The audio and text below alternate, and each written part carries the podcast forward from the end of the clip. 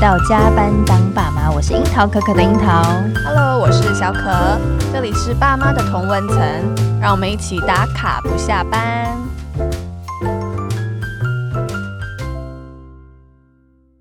这一集呢，我们很荣幸邀请到一位重量级的来宾。对，没错，而且他在我们育儿路上，他已经打遍天下无敌手，而且。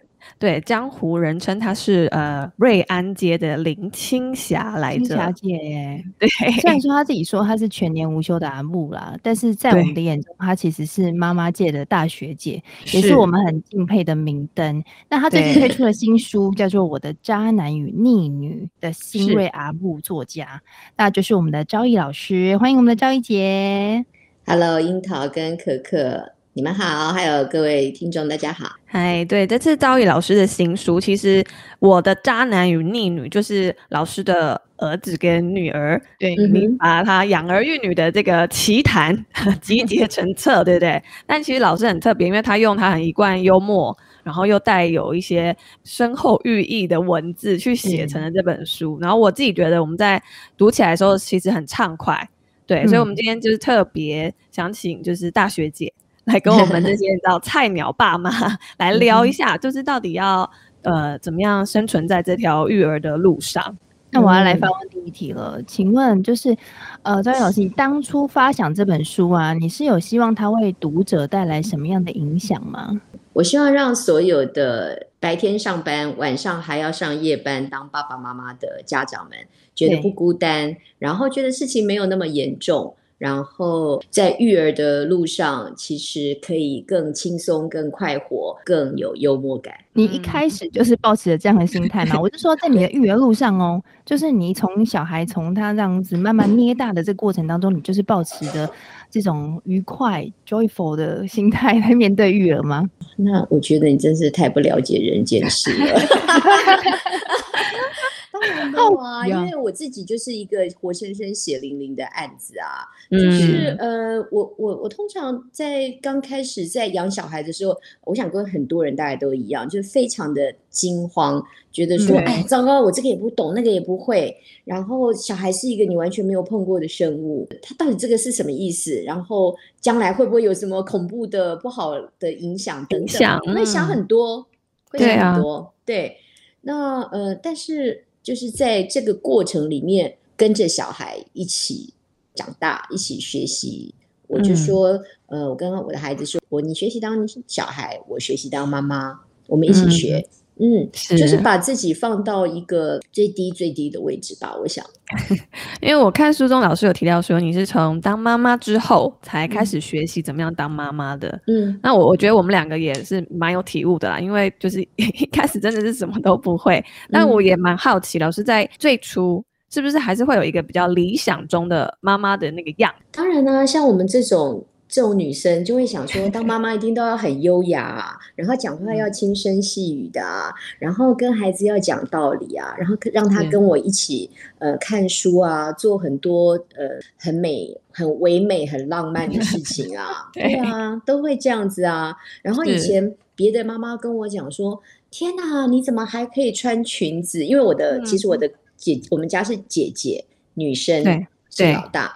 所以，呃，女生比较没有那么需要这个跟着她跳上跳下的。所以刚刚开始就是她小一点的时候，我都还穿裙子，然后别的妈妈还在说：“天啊，你怎么还可以穿着裙子？”然后我心里还在想说：“哎，你自己邋遢，你自己不修边幅，你还还还还想把我拉下水？对啊，还好意思讲。”结果后来开始，我带带着我们家的罗小弟开始一起在闯荡江湖之后，就真的相信，真的你没有什么机会穿裙子。对，OK，很狼狈。所以就是现实跟呃理想还是有蛮大的差距的。对，就是没有我们。我常常在讲说，哎，如果当时有一本书说如何在餐厅优雅的跟小孩讲话，如果有这种书名的话，我一定买。很难啊，不知道哎，对我真的没有办法，就是嗯，我尤其在外面工作场合，也真的常常看到那种花容失色的妈妈。嗯，我跟小可来讨论说，我们之前就是到餐厅吃饭的时候，如果进去餐厅很吵，我们说好好，这个好，这个好。对对，然后我也不甘心说，我把自己放到亲子餐厅，就好像就是说，你就是没有退路了，嗯、你只能去那里，你知道？但是这样，你在心中的这种。算是有点挣扎，然后矛盾的这些心理啊，你是到什么时候才比较释怀？然后你接受了，你就是已经是一个妈妈的角色了。这真的不重要，这很快就释怀了，因为你想要活下去啊，因 为你你还是想要过，就是过可以。就是还算可以过的日子嘛，对。以前你在餐厅，当你比如说你是小姐的时候，你会多看两眼人家那个妈妈带着小孩，然后不受控，你会多看两眼。你也不是歧视他，但是你就会觉得哇，这好像不是你的世界，这这有一点奇特的景象。嗯、可是当你自己变成那个人被人家看的人之后。就看久就习惯了，OK，嗯嗯，对，OK，这心态调整的蛮快的，因为你要活下去。好，为了活下去，我们都要调整。好，还是我觉得有有一个蛮特别的，就是其实为了要活下去，嗯、我们调整的不只是育儿这个面向，来包含职场。那我们知道，就是教育老师其实之前是在媒体圈嘛，嗯、那从媒体。跟卸下了这个女强人的这个光环，或者是这个盔甲之后，走入家庭，我知道你三餐都自己做，然后为了家庭就是做了很多的努力。你是怎么样去做这样的重整，然后也拓出一条新的路的？其实啊，我们这种工作习惯的人，你就会很顺理成章的，你一定可以做得到的。你就晚餐就是你今天要端出来的节目啊。你知道吗？这就是你今天的 project 啊！嗯、你就要把它觉得说，刚开始好像专心的待在家里陪伴小孩，嗯、你会刚开始会觉得不大有重心，不大有生活重心。所以我就自己发展出来说，好，那至少我们晚上大家一起吃饭的时候，好，我今天就一定要把这个东西铺排出来。OK，这就是我今天的 project 啊！这个每天都不能够 不能够耽误，所以就当工作一样，就是它是你的 KPI。呃，有点有一点点是这种感觉，就是你必须要完成的事情，然后也因为这样子，你比较能够找到自己的生活的重心。然后在、那个、你特别着重在就是晚餐，因为我看你真的很用心在准备，就是食的这一块。就我不知道是不是您有因为、嗯、呃过去家庭的一些影响，还是说就是为什么你会这么着重在饮食这一块，甚至你也投入就是食育，嗯、就是小朋友的饮食教育的这一块。所以我觉得这、嗯、这块还蛮好奇的。我的这一个年代出生的很多大部分的人，比较没有什么在外面吃外食的经验。我们的妈妈都是在家里做晚餐的，是、嗯、大部分，大部分都是这样子。嗯、所以我们从小就是很习惯是全家一起用餐。那轮到我的部分的时候，嗯、当然我们刚开始的时候也是，呃，以前如果只是单身的时候，都是在外面吃比较多。那我因为是跟着妈妈，妈妈教我做菜，让我做助手，所以我在做厨房的事情不是太陌生。我们再加上后来，因为我是经营书店，然后还有小农的市集，那我有接触到非常多很棒的食材。那我就想说，哎，这些东西我也很有兴趣。过去我没办法，我不懂。那现在。就想要了解一下这方面的呃食材，这方面这个领域，想要让它变成一个我新的领域。OK，对，然后我就开始、哦、新的挑战这样子。呃、对，就是呃，我我对很多食材还有台湾的风土都非常的好奇。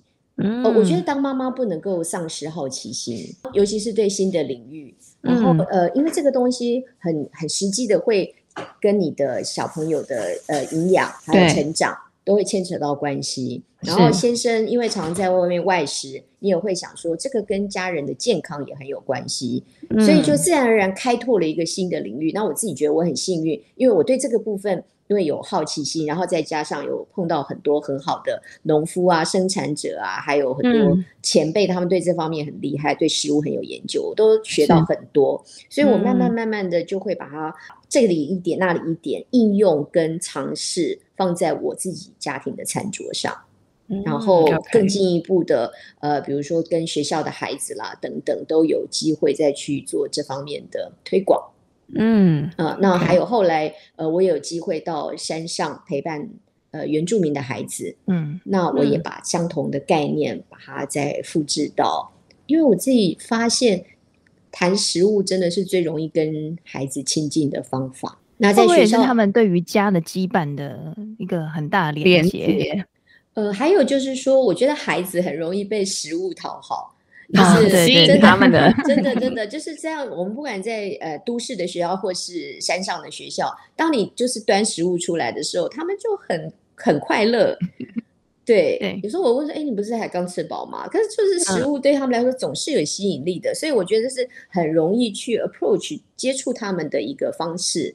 OK，一个工具的感觉。对，然后然后因为你在自己家里面，你都有实验过了，OK，所以你放到这个。没有问题，可以上上菜的。对，无往不利。我觉得对孩子来说，食物还是非常非常有吸引力的。那你小朋友自己也会动手做吗？就是因为跟着你这样子。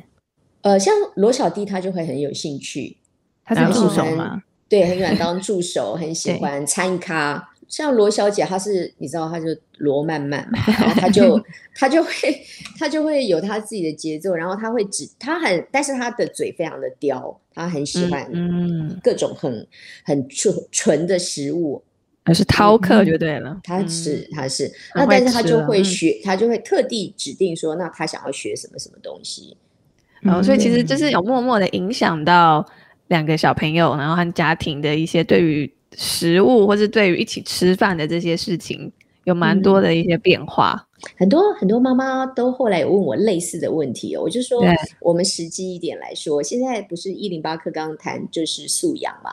嗯哦，那妈妈们，你们知道吗？在家里面最简单的，你想要培养孩子的素养，我们就从食物开始。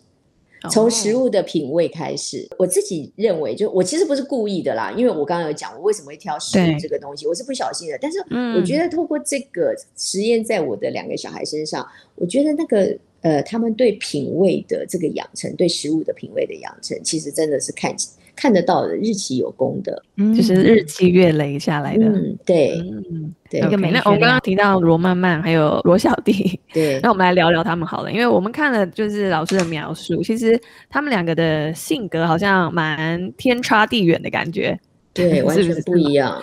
对，对，然后而且他们，我们看起来觉得他们其实有各自的喜好或者各自的天赋。然后可能跟老师过往的成长历程，或者说您求学的那个历程，都是一个比较好好读书，然后就是努力工作的这种比较传统的概念，就可能跟呃您两个小朋友比较不太一样，就这一套方法好像放在他们身上没有那么行得通。那当你面对这样子的一个状态的时候，你有什么样，就是你是怎么样去处理它，然后你的心理上是怎么样去呃面对这件事情？因为他们两个太怪了，所以 真的。然后跟我比起来，就是我，我就第一个想说，哎，天哪，我怎么那么平凡？然后，然后，可是我是在我的小时候，我就是不是很讲一帆风顺，我就是顺顺的走。家人觉得，嗯、爸爸妈妈觉得你该怎么走。呃，考考考，呃，在一个国中里面能够名列前茅，然后考一个好的高中，然后再考上好的大学，嗯、这些事情对我来说都不是太难的事情。然后考完大学，嗯、念完大学之后就很顺利，也找到工作。那找工作也都没有什么差池，那也都顺顺的。那所以我在想，我后来再回过头来再，再因为我只会拿我成长的经验去去看待嘛，嗯、去比对对。那我就在想说，其实我不能忽略。很重要的时代不一样了，我外在的环境不一样了。现在他们的学习，他们接触到的资讯比我们以前多元多太多，而且快速太多了。是，所以我我我就很清楚的知道，说我不能再弄用以前的那一套去对待他们。嗯，我应该是顺应现在的这个时代，然后让他们适应未来的生活，因为他们要过的不是我现在的日子，哎，他们要过的是将来的日子。那我觉得是怎么转换的？对啊，嗯，对啊，所以爸爸妈妈你们要想清楚，就是不能被以前的那些东西绑住。对，因为我们只会比我们以前的嘛，嗯，因为我们只有那个对照嘛。那我觉得你要你就要冷静一点。所以我常常会跟很多家长跟我提出很多问题来的时候，我都会说：你先不能大惊小怪。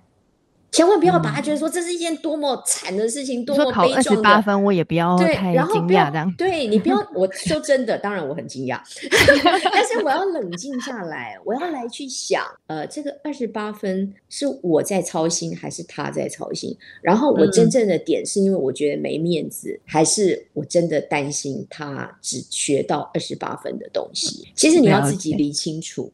嗯，那假设我也是担心他只学到二十八分的东西，我该通常呢，家长就会开始用一种很填鸭式或者是很 push 的方式，要他去达到八十二分。嗯。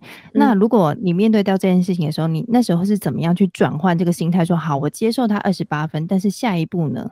其实坦白说，我当然是希望他八十二分，因为我希望他学到这么多东西。的确是，嗯，可是我要想他为什么没有办法？重点应该是解决问题。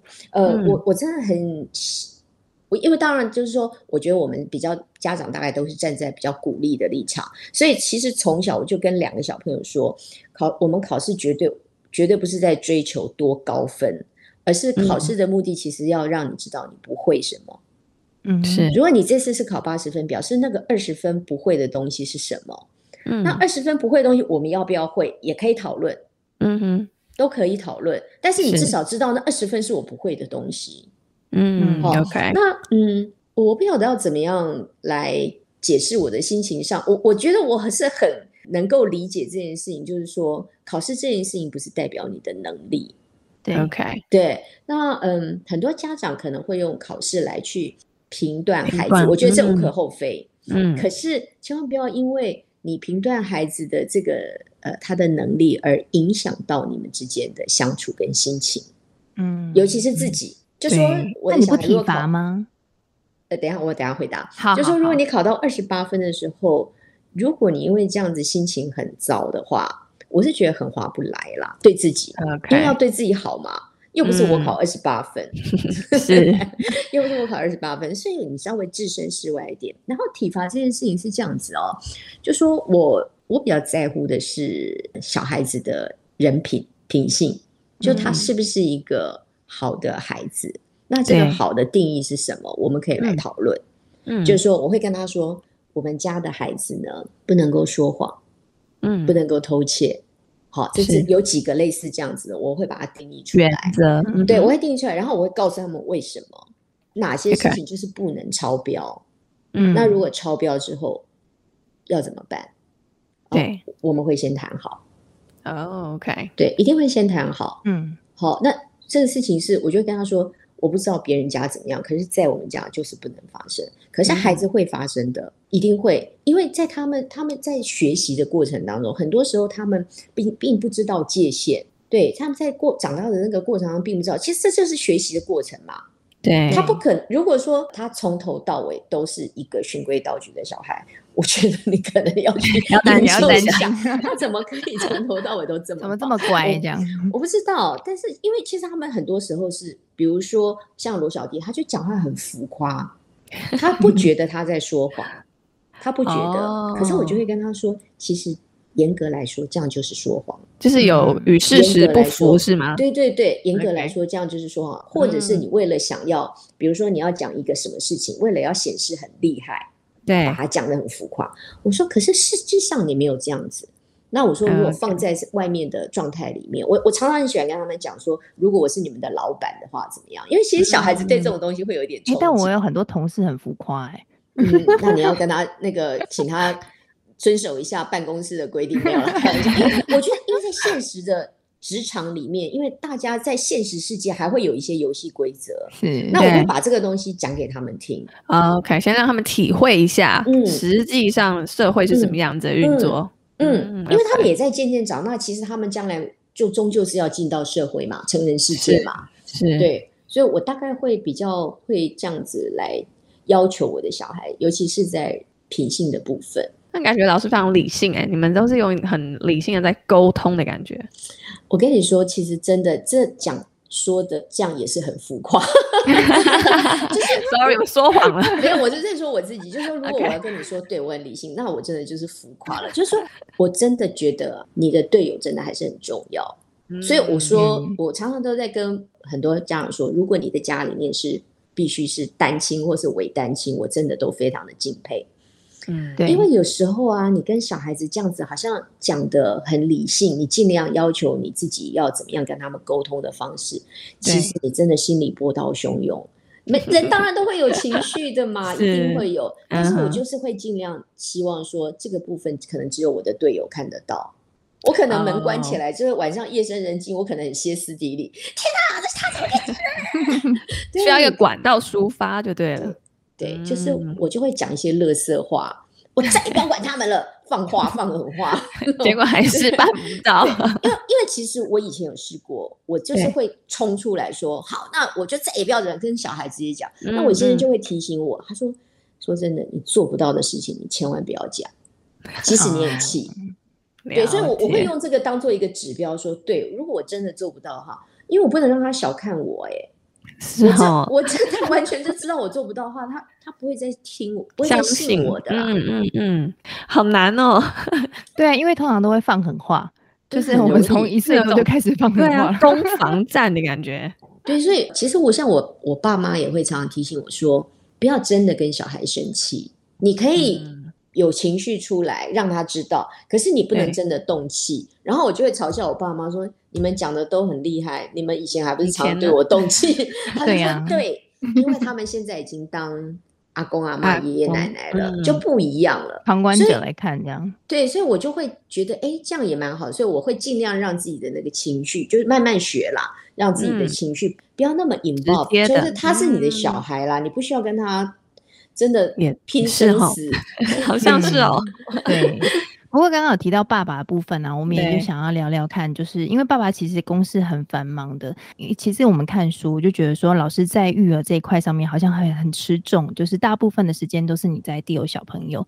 那所以我们就想知道说，在这样的亲职教育当中，就是两方如果是他时间比重是不一样的话，你怎么样去做调整？还有你们两个是怎么样沟通这部分的？刚开始的时候，其实真的是蛮辛苦的。那我自己是觉得我是算是一个比较有耐力的人。嗯我想也可能跟我的运动习惯有关，就是我自己一直在以前一直在练跑步，跑步，然后我会、嗯、我会跑马拉松，所以我觉得我就是至少耐力还可以撑得下去。那其实先生大部分的时候虽然在忙，可是如果他可以的话，他还算自爱，就是说他会自己知道说有时候就必须要让我让我缓一下。OK，他看在眼里了，嗯、他会去拿捏就，就是还是有一个默契啊，不然真的很难维维离婚协议书大概签上百次。你不会跟他抱怨吗？就像我跟我先生有时候分分工不均的时候，我们就还是要关起房门来大吵一架。就是说，当我。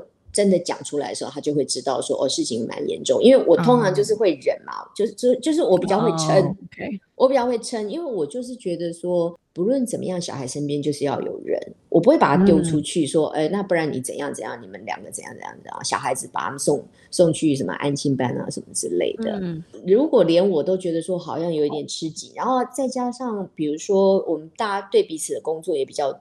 也比较会有一个尊重的空间，因为比如说像有时候我就是要赶稿，嗯、那我现在就会自己知道就要把他们带出去放风啊，或者是他通常没办法自己，他就会带回我们乡下，让我让跟公公婆婆他们在一起这样子。OK，嗯，就他去想办法解决就对了。对，还是还是必须。不过就是说，当然就是在比重上面，对尤其是小孩比较小的时候，他是比较忙。但老师就撑过来就对了。嗯，我觉得就是这个东西现在比较难去计较，哦，比较难去计较说公平。我觉得，嗯嗯，但是其实说真的，就是小孩他就是大部分是他就是会想要找妈妈。对这个你很难逼他说不要找我 自己去找爸爸。对，很难这样子，所以嗯，嗯虽然有一点不公平。所以我常会跟妈妈们说，你一定要对自己好，对，因为你非常辛苦，你一定要对自己好。那对自己好，也不见得就是一定在追韩剧啦什么的，就或是做什么东西，就是一定是那样子。其实对自己好，包括对自己的身体好。所以，我非常的鼓励妈妈们说，你一定要运动，因为你身体好，你运动，你才有办法享受啊。那你如果只是一直窝在那边，你觉得我就是吃一点垃圾食物、划手机，然后看剧，然后甚至小孩睡了你还还想说我我我再多看一下，因为我舍不得睡。可是其实长期下来，真的对身体都有伤害的。感觉你真的对就是这个家庭的爱很很满。但也很很想知道说，那你对于你自己，像你刚刚提到说，你有的兴趣是跑步嘛？那你对于你自己的，算是我们 me time 的话，你都是做些什么事情去疗愈自己，对自己好，对自己好？呃，我我就是我很喜欢有自己的时间，就是有时候我真的不想要跟着他们讲话，然后我就会自己喝一杯咖啡。其实我我不用很长的时间。嗯，我不用很长，有一两次吧。就是我我们都会事先计划好，我可以自己一个人出国。哦，这么棒！在小孩这十几年来，我有过两次吧，两次还是三，顶多大大概两次。对，就是我自己出国去，然后比如说我有一个七天的假，这对我来说是非常非常豪华。我也想要放七天的假，对，非常棒哎。唯一一次就是去了欧洲，自己一个人待了巴黎，待了七天。然后还有一次是跟三个妈妈吧，我们一起去首尔三天。哦、对，我记得是这两次，那就是够你撑很多年呢，很爽哎，很多年。对啊，我觉得有时候就是稍微一次一下一个半天，你稍微自己出去走一走，转换一下这样，转换一下，喝个咖啡，嗯、对，你就可以。多你就小孩多大的时候可以出去出国玩呢、啊？我很好奇，那时候大要开始计划了，是不是？小孩哦。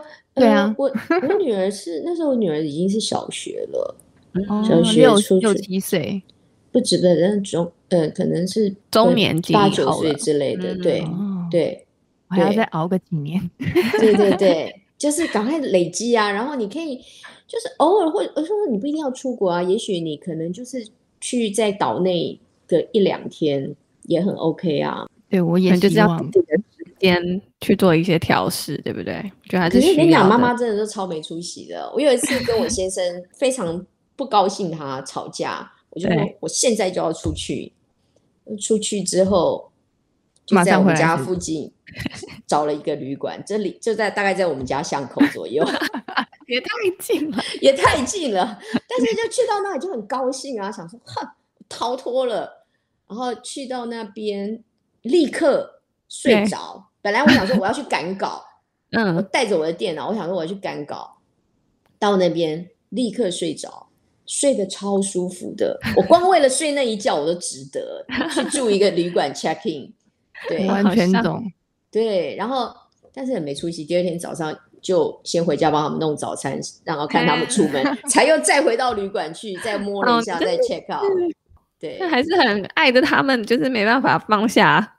就没出息啊！就是你 其实是做不到这种，好像说好我就我就离家出走，嗯，对。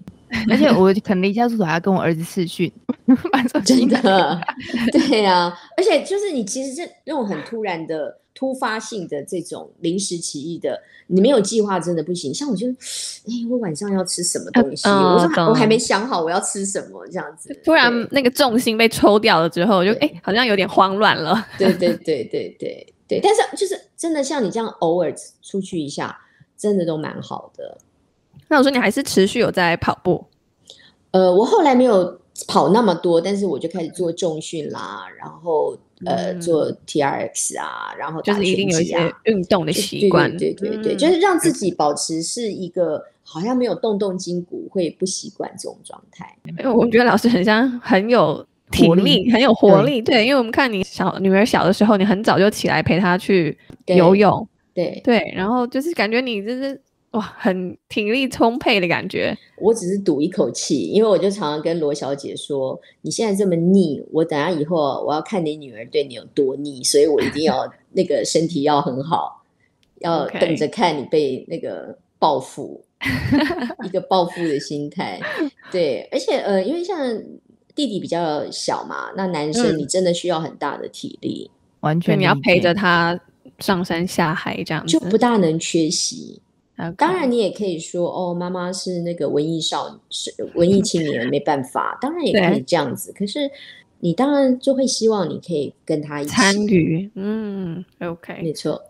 那以老师这样这么拼命三郎、亲力亲为的个性，你接下来还有没有什么想要挑战的事情？我觉得我想要挑战的事情其实很简单，就是呃，我希望在小孩子越来越大的这样子的一个，你陪伴了他这么久之后，你能够呃很单纯的做一个欣赏他们的人，然后呃不要再去对他们的生活可以去指手画脚。对，我希望是很安然的看着他们用自己的姿态去，不管去失败，不管去成功，不管去尝试。不管是去 做蠢事都可以，嗯，对，就是要看着他们有自己的样子，然后跟建立他们自己的世界。嗯，我我希望他们回头看到我都在，所以他们应该是蛮放心的，就是去做任何事情，觉得妈妈永远都是一个 supporter 的感觉。呃，我希望他们这样觉得啊。所以像我女儿就说，嗯，我女儿很小的时候就说啊，她说我妈妈一定会在我的起跑线看着我。帮我加油，然后我跑到终点线的时候，我也知道她一定在那边等我。好感人哦，好感人的一句话哦。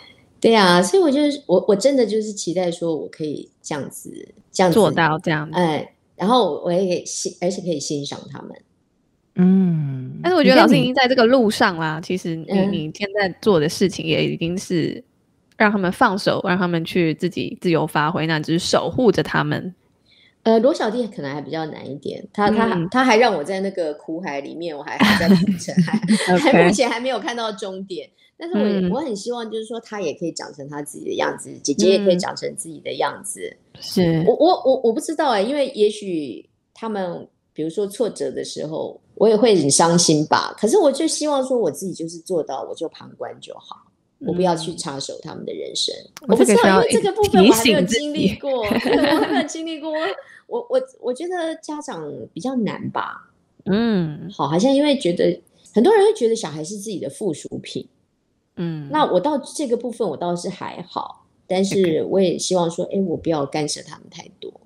因为我觉得这是一个很难的过程呢。像我们在他很小的时候，我们投入在他的生活，甚至于说我们可能三分之二的时间都在他的生活的重心上。可是要慢慢的抽离，然后变成是一个旁观者的角色，会欣赏我的孩子成长的这个各种样貌。我觉得这个心态其实对于当妈妈的来说是一个蛮纠结，然后也很难做到。我不知道你在这部分有呃。时时的去提醒自己吗？还是你有什么样的心法？就是说提醒各位家长，就是在做抽离这件事情上有什么样的心态，或者是可以怎么做？我觉得当爸爸妈妈就很容易疯狂哦，我爱死我的小孩了，嗯、我很 involve 我的小孩九十分我就很高兴，嗯、他可能八十分我就有一点难过。嗯嗯，对，但是因为我的孩子在教在。跟我我们陪他一起成长的过程，他们用各种方式 告诉我说：“你不要 involve 太多，你 involve 太多可能也没有用。”所以，我在这个部分，我会比较建议家长们，或者说我也会提醒我自己说：“真的，孩子是他自己的路。嗯，你现在就一直 involve 这么多，然后很激动，就 我会我会觉得那个失落也会大，就因为你你的期望越高，你可能失望就会越大，因为。现实绝对不可能如你所愿，老天爷就是最喜欢这样整你了，你知道吗？就是说你最想，你觉得你的小孩应该是怎样怎样的啊？做对不起，就不会这样，真的，对，这就是老天爷他的任务，他就是来整你的。嗯，对，所以呃，我觉得不要把自己 involve 太多。我也许有时候像不要太懂太多东西。我我的儿子很喜欢玩机器人，他在做一些程式。然后他每年都会参加比赛，嗯、你知道我们有很多家长，他们真的好棒，他们好会，他们会，哦、他们也他们都看得懂，嗯、他们基本上他们都看得懂。嗯、那因为像我就是我不是理科太太，我根本就是一个从小就是 受我人文教育学习长大的，我我的知识很很很浅薄，对那个你是文艺少女，非常我对理科的东西非常已经是到无知来形容了哦。所以每次我儿子去比赛。我真的会，我真的都不知道他在比什么，我真的都看不懂。然后也许是有家长很好心，稍微跟我介绍，我才会。因为在比赛的时候，我们都会去陪吧现场，可是不能下，就是我们只能观战。对。然后他们会大概稍微解释给我听，我就我就会凭我的那个冰雪聪明，其实我是装懂。哦哦，大概是这样子。对，就是我大概都是到比赛当天我才会知道，所以我其实搞不大清楚。但是呢，我看很多家长就是因为他们很懂，所以他们会影响他们的情绪。哦，oh, 对，那你在旁边看，你就会觉得说，其实啊，你影响了情绪，因为小孩子在那个赛场，你根本没办法去去碰触到他。他好就是好，他不好就是不好。他今天运气比较差，或是他今天手风很顺，真的不是你的情绪可以左右的。那你在那边情绪激动干嘛？这样子很累哎。对，所以我大概就是从类似这样子的经验里面，我就去去去告诉我自己说，当然很难啦。他赢了你当然高兴嘛，那他输了你当然失落嘛，嗯、一定的嘛。但是就是说不要影响你太多啦。嗯。就还是要抽离一点点，就对。而且是为了自己好，我真的不是说为了小孩好，嗯，听起来是为了自己好。觉得所有的家长，你要疼自己一点，多一点。而且啊，非常的现实，嗯、你好，你的家人才会好。嗯，的确是，家里的氛围就会好。所以，你是一个健康的、嗯、身心灵健康的、快乐的、积极的、嗯、正面的。这样子，你的小孩才会有可能变成积极正面的。那一次，比如说一次考试或是什么一次比赛不好，结果你把你自己变成了一个很负面看待事情的人，你知道吗？那个付出的代价有多大？如果你的小孩因此变成一个负面的、暗黑的，永远是出不来、悲观的。嗯，对，那那个跟一次考成绩考不好，哪一个比较起来比较严重？是我真的是觉得没关系。好，我觉得写在我们家的大字板上面是 很难，真的。这这这，我知道，我相信对很多人来说很难。可是你就是常常要提醒自己，就是你常常想说，我神经大条，我神经大条，想久了真的就会大条了。OK，好。哎、欸，那我们还有一个，就是因为我们看老师有跟您母亲有一个藏书空间，算是你们母亲的藏书空间啦。然后您有在跟边跟他一起做一些阅读。那我不知道你跟您小孩之间有没有什么比较属于你们之间的独家记忆，或者独家的小活动吗？嗯、只有你跟小孩知道这样子的。呃，我常常会跟我的小孩，就是尤其是我女儿，我会跟她说，没关系，你念高中毕业就好。她小的时候，我就跟她这样讲。他说：“为什么可以这样子？”我说：“你高中毕业，你只要想办法把英文念好就好。”我说：“这样我们以后就可以一直出去玩，我们就可以一起 一起去旅行。”好惊人哦，流浪这段话，我真的是这样跟他讲。那我会比较觉得说，呃，我希望他们记得的是妈妈像是他们的朋友，所以我们会有时候，比如说像我儿子，他在学校，比如说同学会给一些什么零食啦，或者他自己想要买什么零食，那。他知道我其实并不喜欢他吃，因为他的牙很不好。他知道我并不喜欢这些东西，嗯、可是我在想说，诶，如果我因为禁他的零食，反而让他更想去吃什么奇怪的东西，或是他因此变得不会、嗯、不会挑选，我觉得这样我很划不来。对、嗯，所以我就跟他讲说，诶，我们这礼拜有哪些事情，我们都先讲好，你都做到了，不能太难哦，一定要是他可以做得到的哦，都做到了。我说我们礼拜六我们就去 Seven，我们来去挑零食，就是你自己挑，好、哦、啊，然后妈妈看，如果妈妈没什么意见的话，你就可以买。对，那今天就是你的零食自主日。嗯，我常常会就带他们做这种很蠢的事啊，然后会带我女儿两个人就去选一个很喜欢的完美咖啡，而且是要完美咖啡哦，完美咖啡店，然后吃拍美照这样。拍不一定要拍脸，然后他就吃那种很甜腻死人的甜点 这样子，对，然后就说哎，我往美店都不好吃，可是就一定要去，嗯、一定要去这样给他晃朝圣一下，嗯嗯，就我我喜欢跟他们做一些这种属于就是我们自己之间的活动。以前我女儿每年的寒暑假开学之前，我们两个一定会去看一场电影，就只有我们两个人。哦，我们会选一部我们两个都喜欢看的电影一起去看，嗯。嗯对，就是有一个共同的记忆啊，然后可以讨论啊，对，可以讨论那个电影，可以讨论就是文青母女的日常，那就选一个，就是选一个事情来做，一起做这样子，嗯，嗯对，OK。但他接下来姐姐是不是要出国念书了？嗯吗？对，那舍不得吗？对，呃，我我其实有一点，之前我会有一点。来来回回，嗯，啊，爸爸比较舍不得，而且爸爸的舍不得是那种非常愚蠢的。爸爸觉得根本就不要出去比较好，真的。可是已经成定局了，不是吗？是吗？对，但是他还在找各种借口理由跟我在讲说可以不要去嘛，什么之类的。OK，然后我，但是我心里就是最近我比较决定说，呃，我觉得我连陪他出去我都没有陪他出去。当然，有一很重要的原因是因为疫苗的关系哈。嗯，还有现在呃，欧洲也不大收观光客。嗯，那但是很重要的就是说我跟他讲说，我觉得你真的就是必须要来一遭，嗯，把自己一个人放在那个环境里面，因为你至少要去那里读完大学嘛。如果你想说这次妈妈跟你去，所以你去安家的时候你就很安。那我觉得你可能没办法应付，如果嗯，大部分时间，将来大部分时间，你都必须要自己面对，自己一个人，对，所以铁了心，我就跟他讲说，因为从刚开始，我本来就在最早就跟他讲说，你大概有心理准备，你自己要去。可是其实我，我我还是有准备，我要跟他去。可是现在我们已经都非常的确定，说我是不会跟他一起去的。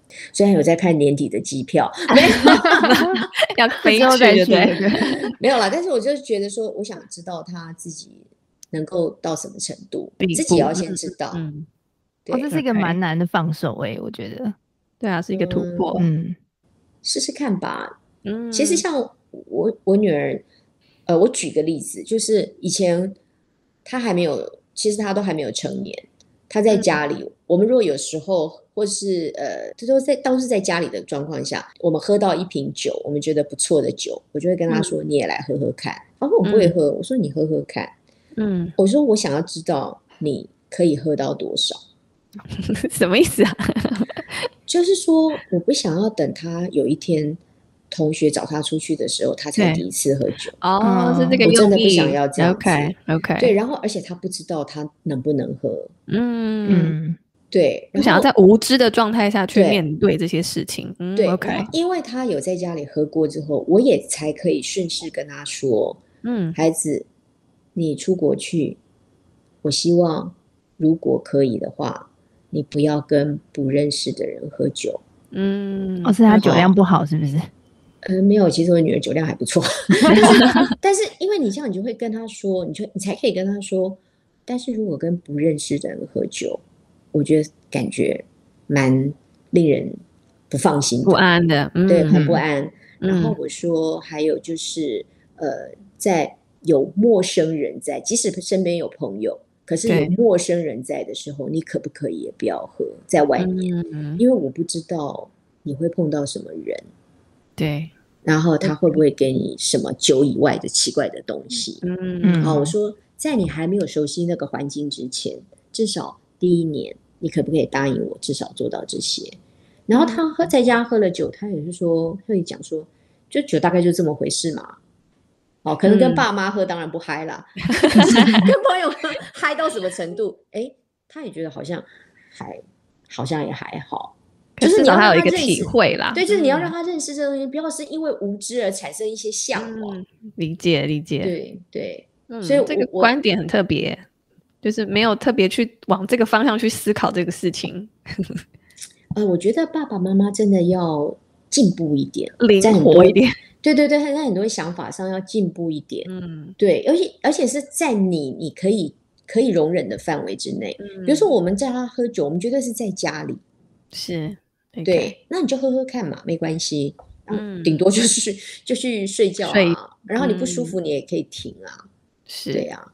OK，嗯，我觉得很很棒哎，就是听老师的分享，就觉得虽然接下来育儿的路还很长了，因为我们小孩都还小，还没两岁 啊，其实很快耶。当他进入学校之后，真的是咻一下就过去了。嗯嗯，okay. 好，所以要好好把握。要好好把握，因为我们很珍惜，然后要坚 强哦，要坚强，真的哇，要多坚强？对，这句话好重哦，老师。现在真的要坚强，就是真的，因为你在这个过程当中，你真的还不知道你会碰到什么事，尤其是哎，你会碰到什么人，你会碰到什么老师，是，对，这都很多都充满了变数，但是你自己一定要够镇定，够坚强，然后时间过去了，你就会发现，哎。这些路你走的，你不会觉得后悔，你不会轻飘飘的走，嗯、你是很踏实的走，嗯，对。然后我再说一次，只有你自己好，你的小孩才有可能好，嗯，是，照顾自己很重要。嗯嗯，嗯，好，好，那其实今天也很谢谢老师跟我们分享了一课，对，跟我们两个菜鸟新手爸妈，没有没有，我我真的不是专家，我有的只是说过去曾经有的经验，不见得能够适用在各位身上。可是我只是、嗯、呃分享一下，说，哎，我们可以用不同的角度想事情，尤其你们都比我年轻，我觉得弹性更有弹性，然后更有不同的有不同的这个。感受力啦，我觉得观念和那个 mindset，我觉得蛮重要。就是在看完老师的书之后，算是就是有吸取一些能量，就觉得 OK，我们还有很长的路，嗯、但是我们应该是可以正向一点的往下走下去。而且一定要有幽默感哦！真的，一点点失败 真的没有什么关系。我们哪个不是一直失败上来的啦？小孩子一点失败真的没什么了不起，而且现在路更多啦，是更多选择了。对啊，所以真的不用担心他们。好，因为我们最近也在选幼儿园呐、啊，然后我想说，到底是要蒙特梭利全美啦，还是要什么样的幼儿园？就很担心小朋友他是不是在起跑点我们给他的是不足的、不够的。嗯、其实从很小的时候，我们就开始不断的有这样子的担心存在了。对，我说一件事情，你们可能不要那个恨我，我真的想不起来，我当当时是怎么帮我的儿子。挑幼儿园的耶，真的，就现在看起来真的已经觉得超云淡风轻了。可是当时就是很重要的一件事情。对对对，所以我的意思就是说，你们现在看我们，像我们这种这种所谓的学姐，你们真的就要想说，没关系啦，就 即使你做的选择没有不是相对最好的，嗯、也没关系，就接受，然后重要啊，因为搞不好你现在选的这个。也许他在那边碰到的小朋友都会很好啊，嗯，是，就是也许总是有一个相对性的强项嘛，嗯，是。对啊，搞不好你的小朋友因为其他小朋友这个比较好，这个正中就是对你的儿子孩子来说是最重要的，搞不好是这样啊，所以就是我觉得啦，嗯，往好处想非常的重要，OK，而且常常对小孩跟对自己睁眼说瞎话真的没关系。你说对小孩跟对自己睁眼说瞎话，就是没有那么糟嘛？哦，没有那么糟啊，对啊。然后小孩子做什么，你就说好啊，很棒啊，你就睁眼说瞎话就对了。对啊，也许没有那么好。好，放过我们自己。也许对，也许孩子没有那么好，可是对，就是就跟你常常催眠自己一样啊，讲久了就有就会成真的。对呀，啊，总比你每天就烦恼，哎呀，怎么办？我小孩怎么这次考二十八分？就每天在烦这些，哇，受益良多。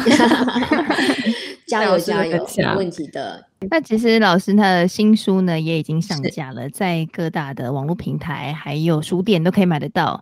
老师有没有最后想要为你的书做一些什么样的跟大家分享的？今年今年是真的很难熬的一年哦，尤其很多的家长已经在家里陪小孩两个多月了，然后眼看未来一两个月都还要在，一定要在。这个还在疫情当中，甚至九月能不能开学，大家都还不知道答案出得来出不来，还在风里面飘摇哦。所以，呃，我想如果大家可以看一下。呃，我的作品《我的渣男与逆女》的话，可以陪你在教养的苦海里面浮沉，然后让你比较有幽默感，嗯、比较轻松来面对你的育儿人生。不要担心你的小孩很差，再怎么样糟糕呢？什么样的场合，什么样子的场面，我都已经挺过来了。相信如果以各位来说，一定也可以挺过来，只要你们带一点幽默感。所以很推荐我的新书，可以让你们百忧解。是，我们看完书也觉得很幽默，就 是常会有会心一笑。对，但我看到最后一页，其实还蛮感动的，就有点眼眶泛泪。我也是，对，蛮喜欢的。嗯，谢谢。那我们也想呢，听听正在收听的你呢，有什么想要跟我们分享的，也欢迎来到加班当爸妈的粉丝团或 IG 留言或私讯给我们。也希望呢，大家可以帮我们按下订阅钮，还有五颗星评价。那我们就下回见喽，宝贝们。爸妈下班下班喽，拜拜，拜拜，拜拜。